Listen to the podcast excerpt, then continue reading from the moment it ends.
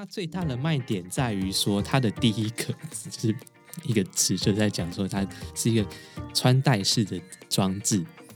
然后它是可以去呃，就是侦测受试者他的一些感受、一些资料，然后呢搭配在 Android 系统上面可以操我发现没有 iPhone，对，没有 iPhone，因为 Android 相对好开发。嗯，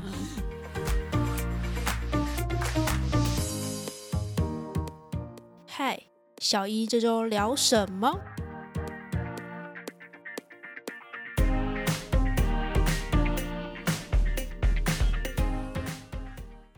Hello，欢迎回到小鱼这周聊什么？我是 Q，今天坐在对面的还是 P 博士。嗨，大家好。P 博士再度回归，他今天是从高雄回归，然后就他现在在我前面穿着短袖，果然是很有高雄的感觉。嗯，我不知道大家平常如果回去，尤其是工作回去，很多人压力很大的时候会怎么舒压。那今天这一集，我觉得完全就是 P 博士的天下。我看到这一篇文章的标题的时候，中文版的标题，我看到之后非常兴奋，我就跟 Q 说，我就是要讲这篇，我就要讲这篇，所以我就挑了一篇，我觉得这是真的符合平常我舒压方式的一篇文章。我们我们先不聊它有一点文章又是标题骗人这件事情。对，虽然我有点觉得后来我看完，我觉得有点被骗。这篇文章的标题呢，就是说有一种穿戴式感应装置，它有多种的感应的侦测器，然后它同时会放出音乐跟怀旧的一些照片啊、声音，然后来做对那个失智症患者来做治疗。那这时候我们要暂停一下，大家应该想说，那这样子奇怪，为什么 P 博士要这样子输压？呃，因为我们最一开始都会拿到的是那种已经翻译过的中文版的一个标题，它标题是这样写的：他说，观看可爱婴儿影片可以减少失智症患者的激躁。有没有大家觉得为什么我们会被骗了吧？先声明我没有恋童癖，但是我喜欢可爱的东西。对，他的舒压方式从我那时候认识他到现在，一直都是可爱小动物。所以我那时候找资料的时候，我还传了一个 link 给他，我说：“哎、你看这个，我就是我在查资料，跟着资料一起被我搜寻出来的。CNN 呃选世界最可爱的 Top 二十名可爱小动物。那我们就来直接来进入这个题目了。我们刚刚有提到讲到题目，其实就是研究对象其实是失智症患者。嗯呃，其实不少老年人有失智症的状况所发生。那当然也有非退化性的失智，你可以就是把它认为其实是一种脑神经方面的一些退化性疾病。所以在自然的老化当中，它一定有可能有一定的几率会发生。那当然也有一些是疾病而造成的失智症，例如说最有名的，我们就知道是那个阿兹海默症，就是俗称的，嗯，这比较讲得比较不好听，就是叫痴呆症，老人痴呆症。嗯嗯嗯对，那它其实是因为有一些病变，那这些病变现在其实也还不太清楚它的成因是什么嘛，所以它也是一个很呃大家很热门的研究的一个主题。好，但是今天我们不讲那些机制，我们今天其实要讲的是说，呃，因为这些失智症患者，如果就是自己的家人或者亲友多多少少会经历过说失智症患者他会有一些情绪上的波动，他们可能会非常的激动、焦躁，然后睡不着，还会有点算是失忆这样的感觉。是不是就很容易被照顾他的人，或是其他人可能会用一个比较不好听的一个，就有有点负面的词啊，可能就会觉得有点老还灯这样子。可能会是其中一种的症状，失智嘛，因为他就是失去了他可以控制他自己的的行为的或是情绪的这样的一个约束自己的这样的能力，尤其就通常都是在情绪上会比较明显嘛，人会忘记对象，然后还会想起过去的一些事情，或者他会停留在过去的一些片段，可是现在的他可能不见得记得。呃，所以他们在这篇的前言当中，其实有提到说，他们把这个失智症所伴随的一些行为跟精神的状况，简称叫 BPSD，就是在神经跟精神上的一些失常，就是其实几乎一半以上都会有这样的症状了。当然也有可能 就是维持好脾气的没有变的，也是有可能。嗯嗯，对，其实因为这样的关系，常常因为可能情绪不稳定，就医的时候有时候可能会有一些误诊，然后甚至说药给错啊等等这样的问题。那当然可以用药物来治疗。那如果是非药物方面呢？因为药物治疗一定会有下有一定程度的副作用，但是那些副作用就是呃可能会让你嗜睡。对，嗜睡是一个蛮常见，比如你感冒或者什么，其实这个是好像什么药都会多多少少 容易有这样的状况。对，但是嗜睡其实某种程度上对于有点像是镇静嘛。那对，因为这些呃失智症患者有时候他的症状发作的时候，有时候他会很亢奋，不想睡觉，然后他就开始会呃想东想西之类的。我如果说讲的太个人观感太多的话，如果是有精神科相关的朋友，先请指正一下。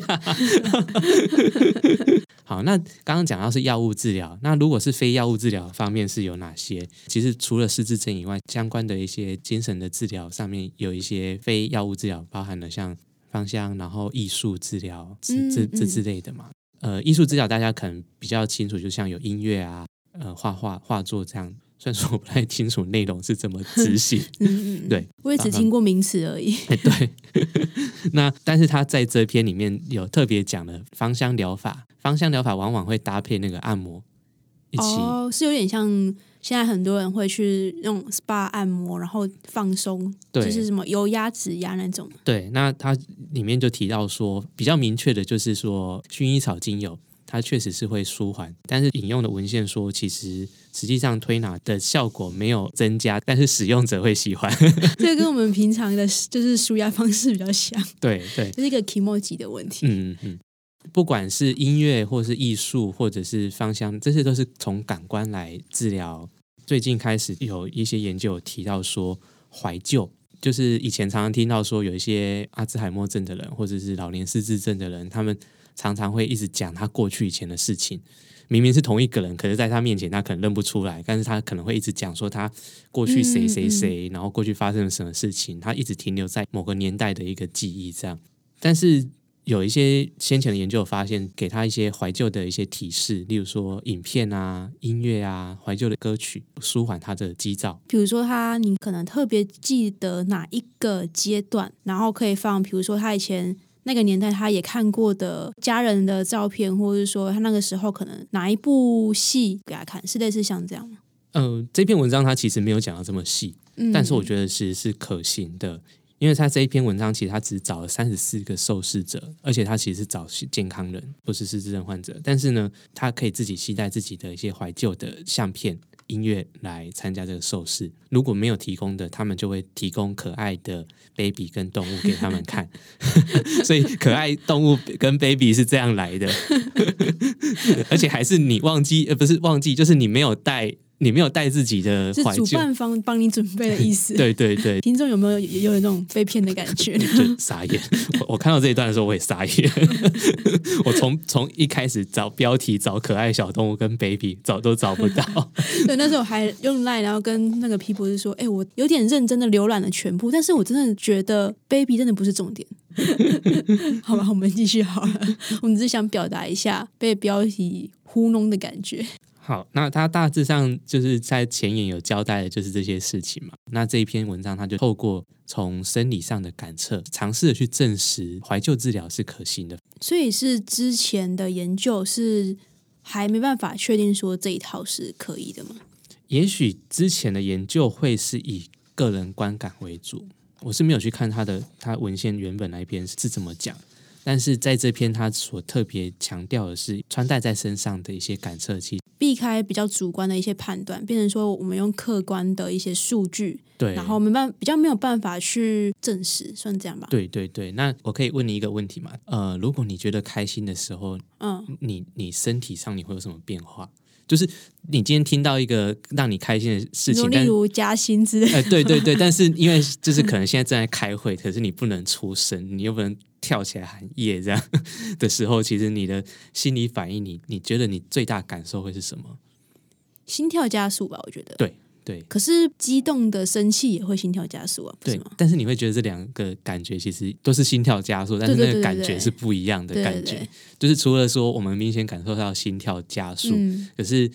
呃，其他的一些神经感受其实是不一样的。这一篇文章呢，他们用一些感测器，这个感测器呢其实是装在腰上，这些 sensor 它就会去侦测你的心跳、皮肤的导电。它其实用了很多公式去说它所测量出来这些导电啊，或者是心跳的变化，心跳的这个波动，它在变化上代表的意义。但是它呃，文章里面我觉得其实这篇文章有一个缺点，它其实在于说这些 数据所代表的生理意义是什么时候，其实他只有讲到两句话，他就透过心跳跟这个皮肤的导电，导电的时候，它其实有一些参数，那这些参数它其实可以来代表说你的这个情绪的变化的一个情形。所以它是一个情绪变化量的一个，对，那它就是说，但变化量有算变好或变不好？声称这个变化是代表着幸福或开心。那它是怎么来设设计这个研究？就是说，哎，他看了怀旧，听了怀旧照片、影片的观感，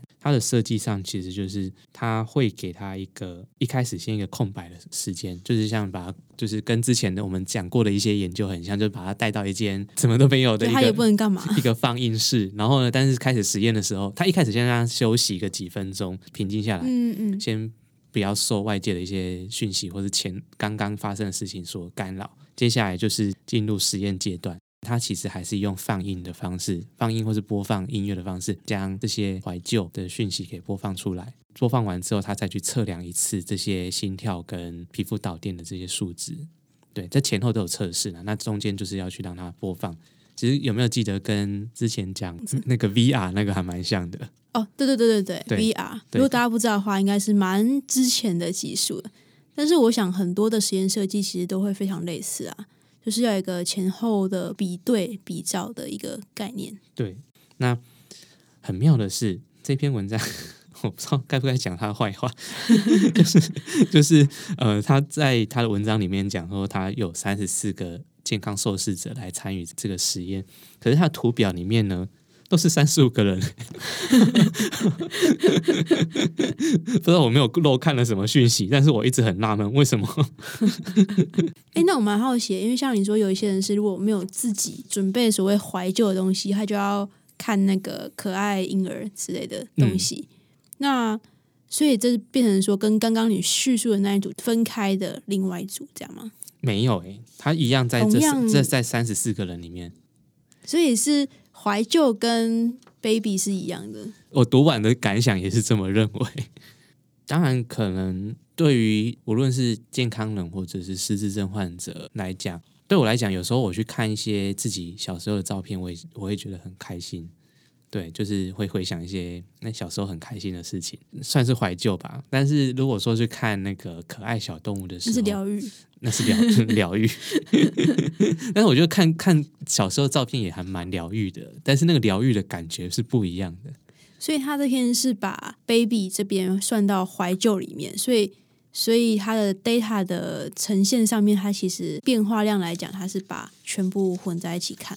但是但是这的确有增加他们的所谓幸福开心的感觉。对，想说有时候有一些 negative 的研究，也可能要跟大家分享一下。在做研究上的时候，就是也是要去看一下研究它的不足之处，来提醒自己说，在自己的研究上有哪些方向是可以透过学习别人没有做到完美的地方来改进的地方。那我们就最后一点点时间聊这个好了。好，那其实我就先点几个点，就是说，虽然说他找了一群人来做，虽然说没有很多人，才三十几个人，那至少应应该要有一些人口学的资料。虽然有些研究可能在人口学资料，我们有时候都会忽略它，没有觉得好像没有很重要。可是你说人口学是像是就是他的性别啊、年年龄龄啊、分布什么的年龄，对对，这些反而我觉得在这篇反而这个是很重要的讯息，因为他虽然说是健康人，那那没关系，也许健康人也有一样的感受，那只是说也许他可能跟对对失智症患者之间的变化可能不一定是一样的。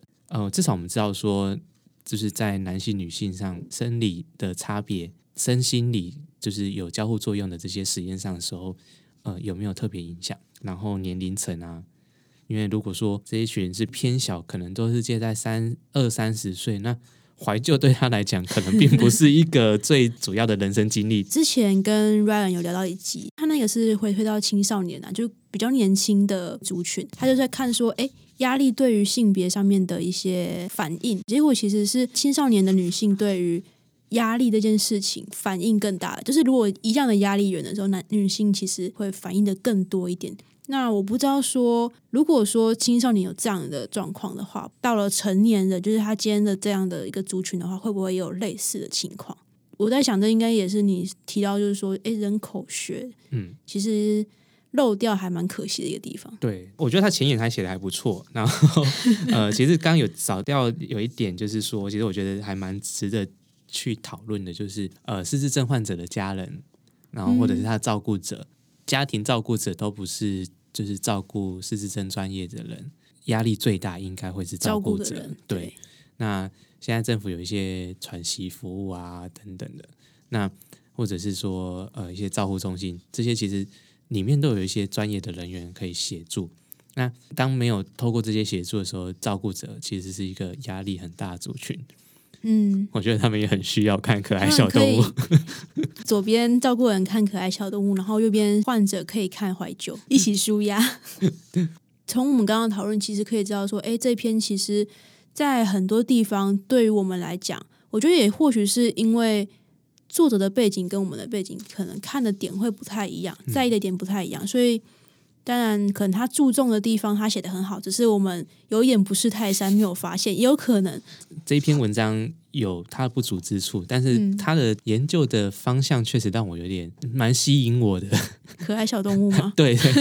但是其实我在看前言的时候，其实我觉得也觉得是一个很重要的问题。他在讲这些失智症的问题，还有失智症照顾的问题，是一个值得去发展的方向。那他们嗯提供了一个有潜力的一个治疗方向。就是虽然中间还是有一些地方我们觉得可能有待商榷，但是或许真的是一个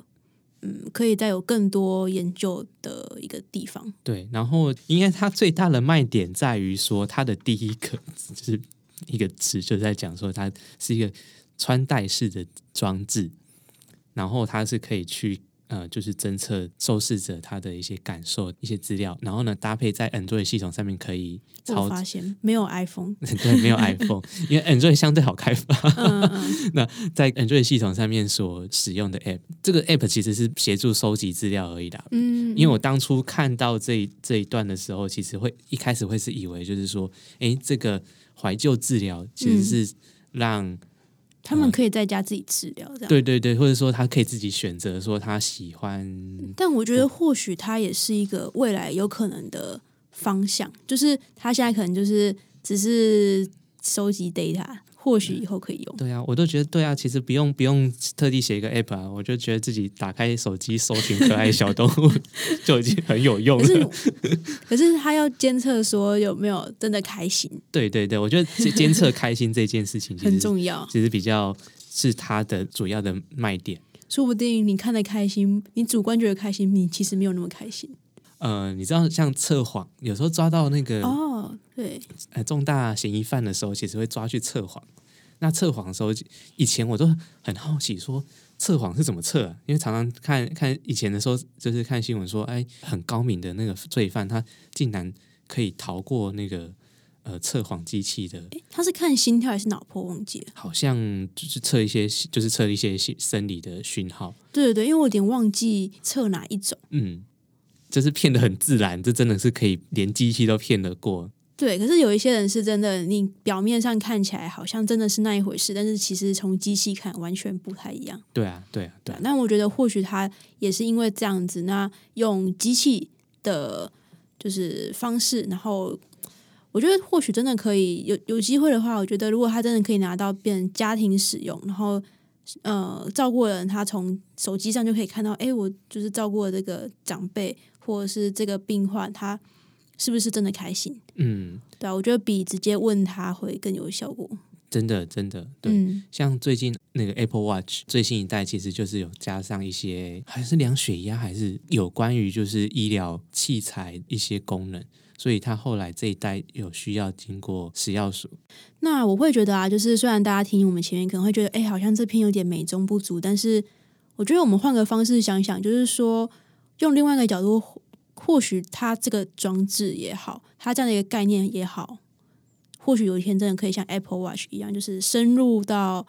呃，不是每一个人的家里啦，而是真的可以帮助到这样的病患，然后也可以减轻照顾者的一些负担。就是身体病痛的意识其实是蛮明显的，但是心理或者是心智上的一些生病感觉，其实往往大家都会忽略。那失智症它就是综合的身心上的一些一些疾病的变化，那包含了还有一些退化的问题，我觉得就是很值得大家去注意。那这集结尾不免还是要来推一下，希望说可以拿到更多的一些评分或是一些呃留言建议。那如果大家是用 iPhone 系列的话，也可以帮我们在上面，不管是投稿说你希望想要讲什么样的内容，或者是呃有什么样的问题，或者是你的想法，都可以在上面跟我们说。那我们就下次再见，拜拜。